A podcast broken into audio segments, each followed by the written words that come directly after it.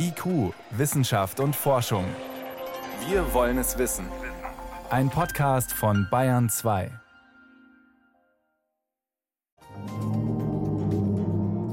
Wow, so könnte ein schwarzes Loch klingen. Stellt sich die NASA in etwa vor, dass es klingen müsste, wenn das menschliche Ohr sowas hören könnte.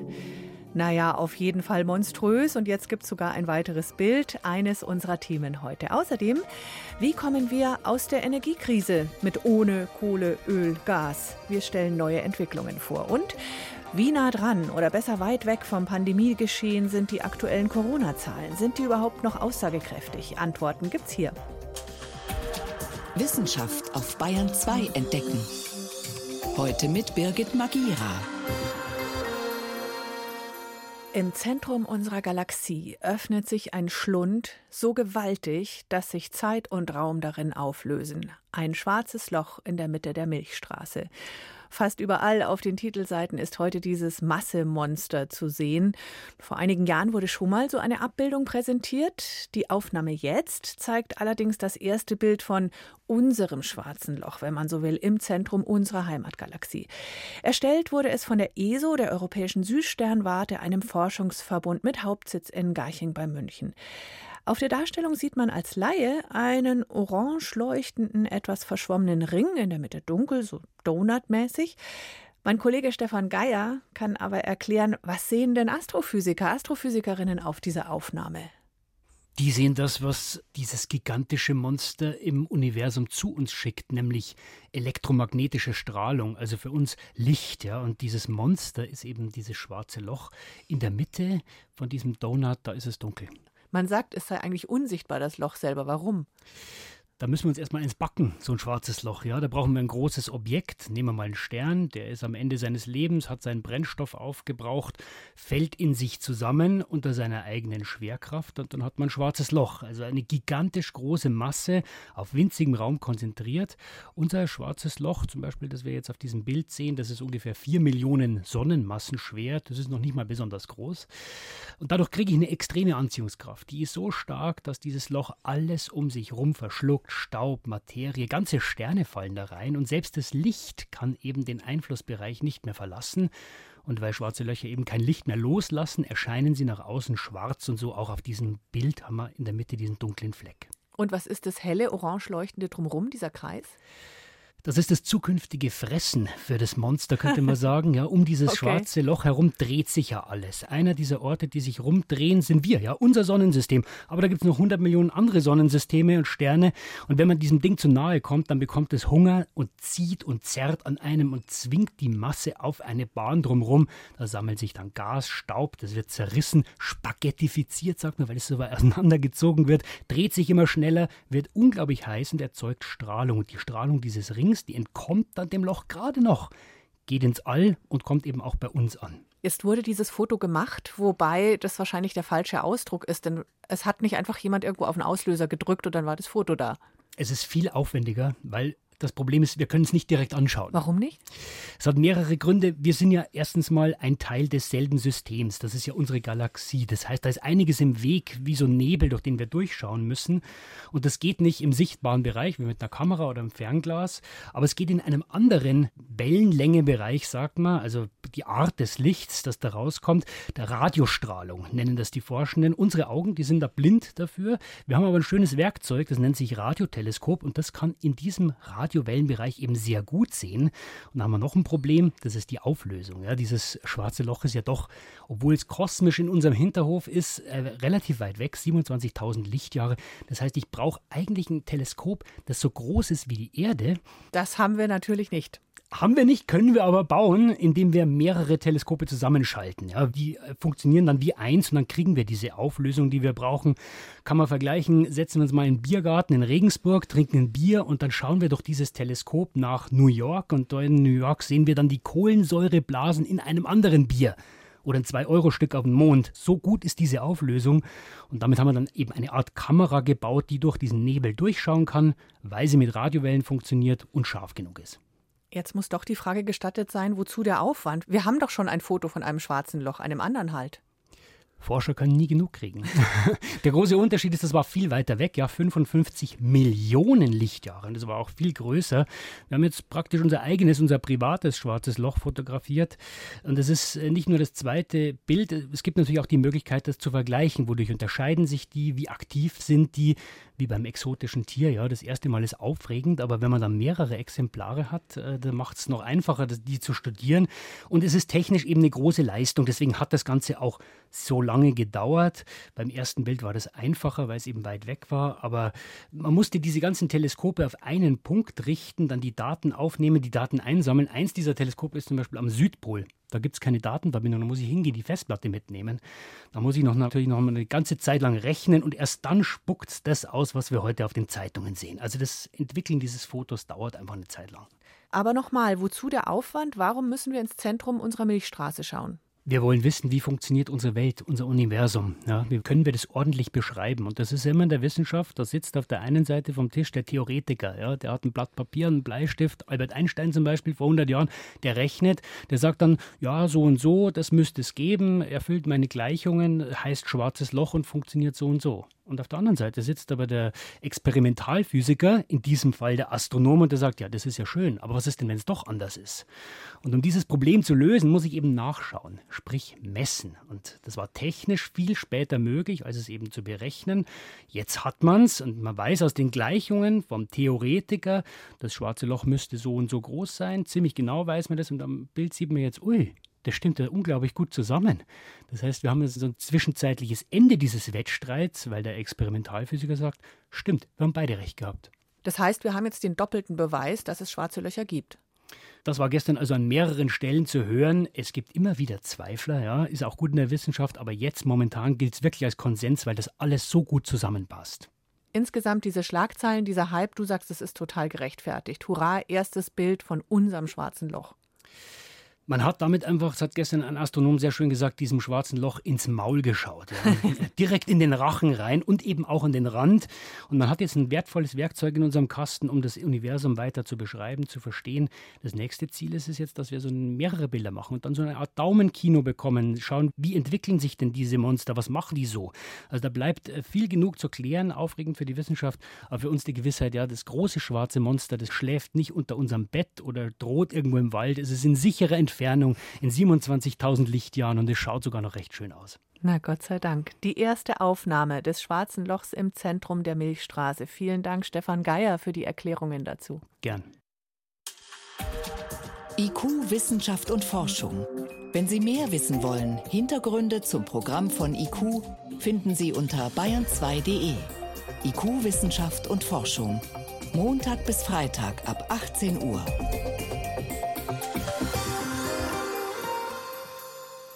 Die Corona-Sieben-Tage-Inzidenz, eine Zahl, die seit mehr als zwei Jahren unseren Alltag stark mitbestimmt. Aktuell zum Beispiel Landkreis Miltenberg 657, Weiden in der Oberpfalz, sieben Tage Inzidenz bei 418, Landkreis Günzburg 424. Nur wie verlässlich sind diese Angaben eigentlich zurzeit? Es wird ja immer weniger getestet, in den Schulen, Kitas gar nicht mehr, auch keine Testpflicht mehr für ungeimpfte und längst nicht jeder meldet es offiziell, wenn auf dem privaten Schnelltest zu Hause zwei Striche auftauchen. Was bedeutet diese Datenlage für den Pandemieverlauf und vor allem für die Forschung? Bayern 2 Reporterin Ann Kleinknecht mit Antworten. Mathematiker wie Christian Schneider stochern bei der Zahl der Corona-Infektionen gerade ziemlich im Nebel. Offiziell sinken die Fälle zwar, das könnte aber vor allem daran liegen, dass die Testpflicht aufgehoben wurde und viele Infektionen unerkannt bleiben, sagt Schneider. Er erstellt Modelle zum Pandemieverlauf an der Hochschule Mittweida. Mit dem Wegfallen der Tests entsteht da ein totales Vakuum. Das heißt, die Dunkelziffern die steigen. Das sehen wir daran, dass der Anteil der positiven Tests nicht stark zurückgeht, aber die Gesamtanzahl der Tests. Wir sehen es auch, dass die Anzahl der Todesfälle nicht sehr stark zurückgeht und wir sehen auch, dass die Anzahl der hospitalisierten Fälle nicht stark zurückgehen oder nicht in dem Ausmaße zurückgehen wie die erfassten Infektionen. Also hier eine enorme Verzerrung Deutschland hat sich laut Schneider bislang vergleichsweise gut in der Pandemie geschlagen. Nun könnte es seinen Vorteil wegen mangelnder Daten verspielen. Wir wissen nicht, was die nächste Variante bringt Und wenn man hier letztendlich unvorbereitet ist und nicht mehr ordentlich beobachtet, was eigentlich momentan die Lage ist in der Bevölkerung, dann nimmt man sich die Möglichkeit, entsprechend reagieren zu können und schnell genug im Herbst reagieren zu können und auch die Impfkampagnen und auch die Testkapazitäten hochzufahren. Der Mathematiker wünscht sich auch jetzt schon deutlich mehr Tests. Und zwar nicht nur in Krankenhäusern und Pflegeeinrichtungen oder in sogenannten Hotspots, sondern überall dort, wo Menschen zusammenkommen. Das ansatzlose Testen wird immer so ein bisschen äh, schlecht gemacht. Klar, es kostet Kapazitäten, aber bis man letztendlich Impfstoffe entwickelt hat, die tatsächlich die spontane Übertragbarkeit des Virus reduzieren oder eine sterile Immunisierung bewirken, braucht man tatsächlich noch ein großflächig angelegtes Testen. Länder wie Neuseeland oder Australien seien noch deshalb gut durch die Pandemie gekommen, weil sie viel getestet hätten, sagt Schneider. Sobald ein Corona-Fall in der Bevölkerung auftrat, wurde großflächig getestet, auch symptomfreie Personen. Testet ein Land genug, so ist die Positivrate, also die Anzahl der positiven Ergebnisse unter allen Tests, niedrig. Schneider wünscht sich auch an anderer Stelle eindeutigere Zahlen. Zum Beispiel wüsste er gerne genauer, wer die Menschen sind, die hierzulande einer Corona-Infektion zum Opfer fallen. In der Statistik des Robert Koch Instituts heißt es, dass jeden Tag etwa 200 Menschen an oder mit Corona sterben. Detaillierter können es die Krankenhäuser nicht aufschlüsseln, sagt Bernd Salzberger. Er ist Infektiologe an der Uniklinik Regensburg. Wenn ein Patient mit einer Corona-Infektion und einem Versagen eines transplantierten Organs in die Klinik kommt, haben sicherlich beide diese Ereignisse einen Anteil am Tod. Aber wir tun uns natürlich sehr, sehr schwer, genau zu sagen, das waren 70, das waren 30 Prozent oder umgekehrt. Was die offiziellen Zahlen hergeben, ist, Menschen mit einem geschwächten Immunsystem und über 60-Jährige haben ein höheres Risiko, an einer Infektion zu sterben. Bei alten Menschen ist auch Omikron unter Umständen tödlich und vor allen Dingen bei denen, die noch ungeimpft sind. Welchen Impfstoff Schwerkranke erhalten haben, wie oft sie geimpft wurden, ob sie vorher schon krank waren, all das wird in Deutschland nicht erfasst. Ein Impfregister ist zum Beispiel nie zustande gekommen, bedauert Christian Schneider. Was ich denke, was ganz wichtig wäre, wäre den Impfstatus der Menschen zu erfassen, auch in einer elektronischen Krankheitsakte, äh, Vorerkrankungen und Risikofaktoren. Dann könnte man auch zielgerichteter Impfempfehlungen aussprechen. Es wäre sehr wichtig, die genaue Demografie zu erfassen im Krankenhaus. Der Mathematiker Christian Schneider und der Infektiologe Bernd Salzberger sind sich einig, wer eine gute Datenbasis hat, kann in der nächsten Welle gut informierte Entscheidungen treffen, statt weiter im Nebel zu stochern. Und diese gute Datenbasis ist in Deutschland nicht zu bekommen. An Kleinknecht war das über die unzuverlässigen Corona-Statistiken hierzulande. Hier ist Bayern 2 um ganz genau 18.18 Uhr. 18. Bayern 2. Wissenschaft schnell erzählt. Das macht heute Helmut Nordwig und du startest mit einem ganz besonderen Fossil. Ja, mit Fiona. Das ist ein Ichthyosaurus-Weibchen, vier Meter lang. Das kann man sich vorstellen wie ein Fisch. Diese Ichthyosaurier, die waren Fischsaurier und dieses Weibchen war schwanger, hatte mehrere Föten im Bauch. Sowas findet man nur selten und hier erhoffen sich die Fachleute neue Einblicke in die Embryonalentwicklung. Diese Ichthyosaurier, die haben ihre Jungen lebend zur Welt gebracht mhm. und hier sind die Föten sehr gut erhalten. Warum? Ja, wahrscheinlich auch deswegen, weil der Fundort so schlecht zugänglich ist. Es war der Süden von Chile, eine Gletscherregion, sehr unwegsam. Einen Monat lang haben die Forschenden dort äh, das Fossil geborgen, wow. wahrscheinlich lang genug Zeit gehabt, die, sich einen Namen auszudenken, Fiona eben, und dann in mehreren Brocken vorsichtig mit dem Hubschrauber abtransportiert. Es stammt aus der Zeit von vor 130 Millionen Jahren, das erste seiner Art aus dieser Zeit. Das war die Epoche sozusagen kurz vor dem Aussterben der Ichthyosaurier. Und dann kamen die Dinosaurier, die haben die Welt beherrscht. Bei denen, da haben dann die meisten Arten Eier gelegt. Stimmt. So, jetzt bleiben wir beim Thema Schwangerschaft. Wir kommen aber zu Menschen. Äh, der Kaiserschnitt. Fast jedes dritte Kind in Deutschland kommt so zur Welt. Ja, das ist viel zu viel, sagt die WHO. Ja, die Weltgesundheitsorganisation ist dagegen, viele Ärzte auch. Und jetzt haben sie noch einen Grund hier aus einer Studie. Die Schwangere bekommt nämlich eine Stunde vor der Geburt ein Antibiotikum und das soll Wundinfektionen verhindern, hat aber Folgen fürs Kind, zeigt eben diese Studie. Die Darmflora ist nämlich deutlich verändert. Da fehlen einige Bakterienstämme gegenüber Kindern, die normal geboren werden. Mhm. Andere nehmen überhand und das können Ärzte sogar noch ein Jahr nach der Geburt feststellen. Mhm. Bekannt ist schon, wenn ein Kind im Mutterleib längere Zeit Antibiotika ausgesetzt ist, dann hat es ein höheres Risiko für Asthma und Übergewicht. Das Problem ist jetzt, man weiß noch nicht, ob das auch so ist, wenn nur einmal eben bei der Geburt dieses Antibiotikum gegeben wird. Könnte man das vielleicht erst nach dem Kaiserschnitt, nach der OP geben, das Antibiotikum? Kann man auch machen, hat man auch früher so gemacht, aber dann ist das Risiko für die Mutter etwas höher. Also das muss sie gemeinsam mit der Ärztin abwägen und das ist durch dieses Forschungsergebnis jetzt leider nicht einfacher geworden. Hm. Jetzt geht es noch um Affen. Ihre Persönlichkeit und Intelligenz, beides hängt zusammen, haben Wiener Forscherinnen gezeigt. Bei Weißbüschelaffen jedenfalls Ach, die sind ist niedlich. so. Die sind so klein ne, und haben wirklich diese Büschel auf dem Kopf. Ja, ganz genau. Die sind nicht größer als Katzen und die haben sehr unterschiedliche Persönlichkeiten. Da haben die Wissenschaftler ihnen zum Beispiel unbekanntes Futter gegeben oder Gegenstände, die sie nicht kannten. Manche sind offen für Neues und mutig und andere halten sich vorsichtig zurück wie das halt bei uns auch so ist. Mhm. Und bei Lernexperimenten, da gab es dann auch Unterschiede. Wie schnell lernt so ein Affe zum Beispiel, dass er nur dann Belohnung bekommt, wenn er ein bestimmtes Objekt von mehreren auswählt. Und was kam raus? Da kam raus, die mutigeren, die lernen schneller. Also aus Sicht der Biologin hat das auch seinen Sinn, denn Aufgeschlossene Tiere erobern eher neue Lebensräume und müssen dort auch schlau sein, weil sie neue Herausforderungen meistern müssen. Also Neugier, Mut, Schlauheit, das gehört zusammen, jedenfalls bei den Weißbüschelaffen. Vielen Dank, Helmut Nordwig, für die Kurzmeldungen aus der Wissenschaft.